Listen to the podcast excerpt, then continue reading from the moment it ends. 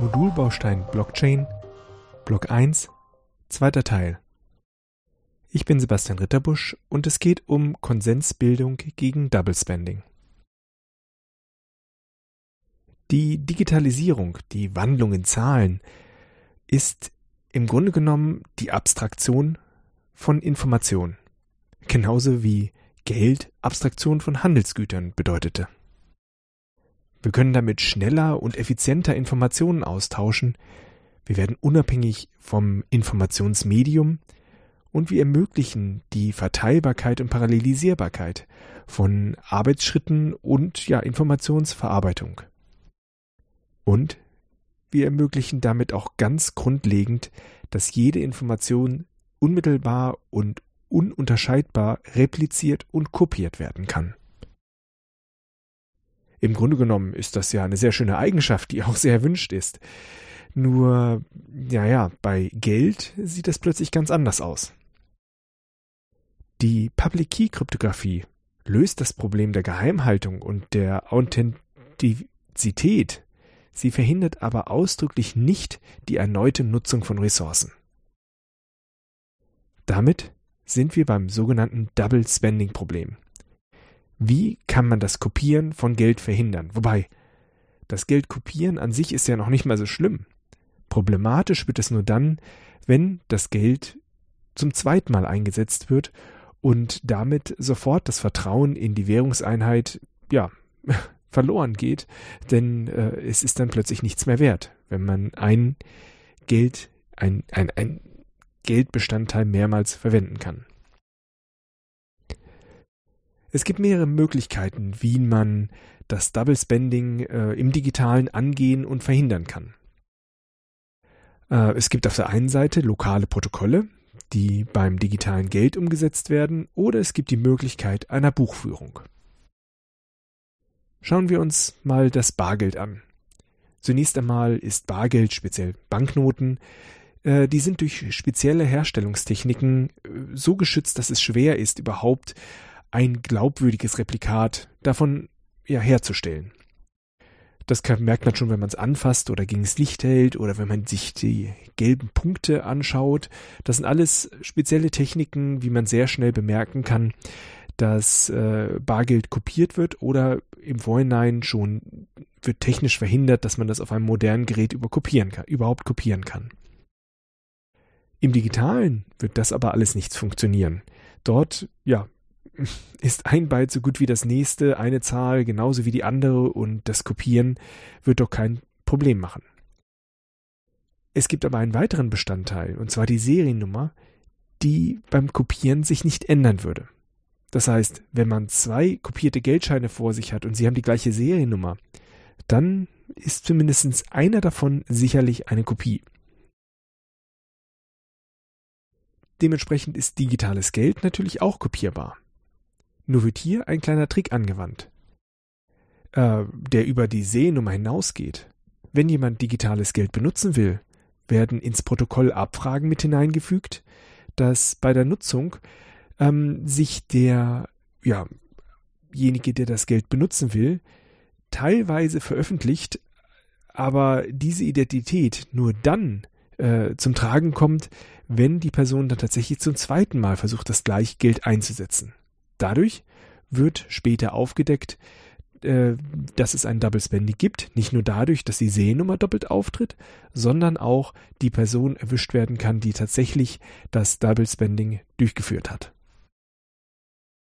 Ein anderer Ansatz ist eine zentrale Buchführung, wie beispielsweise durch eine zentrale Instanz. Das kennen wir auch, das ist, sind Banken in unserem Leben. Und die passen schon auf, dass wir nicht, äh, wenn wir 10 Euro auf dem Konto haben, die 10 Euro zweimal verhindern, äh, zweimal verwenden. Denn äh, sie sagt dann, ja, wenn es einmal verwendet wurde, dann ist das Geld fort. Oder wenn ich zeitgleich versuche, zwei Aufträge gleichzeitig durchzuführen für die gleichen 10 Euro, wird die Bank sagen, nun, die kommen gleichzeitig an, dann wähle ich einen davon aus, der durchgeführt wird, oder ich verweigere beide. Das heißt, die zentrale Instanz kann verhindern, dass Geld doppelt verwendet werden kann, auch im digitalen. Leider verlieren wir damit die Unabhängigkeit. Wenn wir mit einer Karte in einem Laden bezahlen und das Ganze funktioniert nur, wenn es eine Verbindung zur Bank gibt oder die Bank mir gut gesonnen ist, dann bin ich nicht mehr unabhängig von der Bank. Und umgekehrt verliert man auch ein gewisses Maß an Vertrauen, denn wenn eine zweite Bank mit einer ersten Bank handeln will und das Geld ist äh, bei der ersten Bank vorhanden, dann muss die zweite Bank nicht unbedingt so viel Vertrauen darin haben, dass die erste Bank auch alles genauso macht. Sagt sich ja, warum hat die erste Bank nicht bei mir ein Konto? Man sieht schon, das wird schnell schwierig.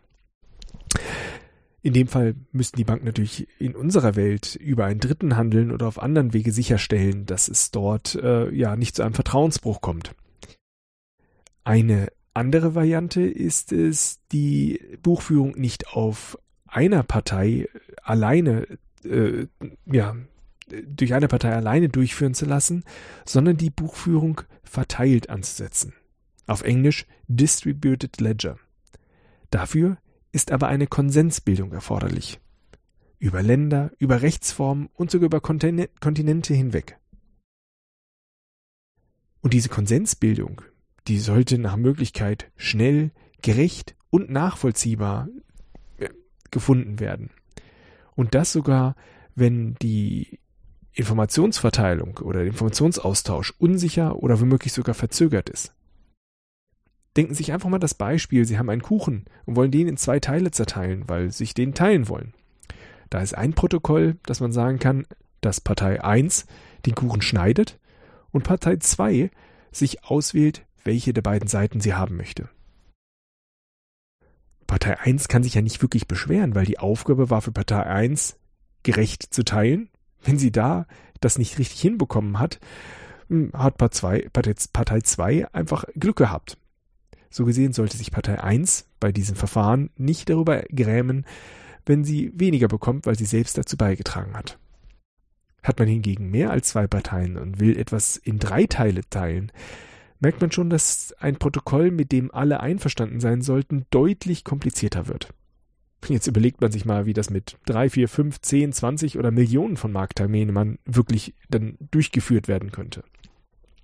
Man kann sich ja Ansätze überlegen, dass man die Entscheidungsfindung über ein hierarchisches Verfahren umsetzt, aber man merkt schnell, sobald dann dort ein Informationsaustausch stattfinden muss, es sehr schwierig wird, wenn ja Informationen sogar gleichzeitig, äh, aber verzögert äh, zwischen zwei Parteien hin und her gesendet werden, dass es zu großen Schwierigkeiten kommen kann, wie man dort tatsächlich zu einer Entscheidung kommen will, mit denen allen zufrieden, allen, alle zufrieden sind. Das ist genau das Prinzip, ähm, was durch die Blockchain erfüllt wird. Die Blockchain liefert eine Konsensbildung und eine verteilte Buchführung. Und das über ja, die ganze Welt hinweg. Sie hat nur einen Nachteil. Diese Konsensbildung und Konsensfindung passiert im Allgemeinen nicht sofort und hat mitunter ja, erhebliche Kosten, die damit einhergehen. Sie hat aber den Vorteil, warum sie sich auch so durchgesetzt hat, dass am Ende nach gewisser Zeit eigentlich alle darüber einig sind, eine Lösung gefunden zu haben, der sie alle zustimmen können, weil das Verfahren an sich so geschickt gewählt ist, dass jeder mit gleichem Maße zu der Konsensbildung beitragen kann und nachvollziehen kann, warum es zu diesem Konsens gekommen ist.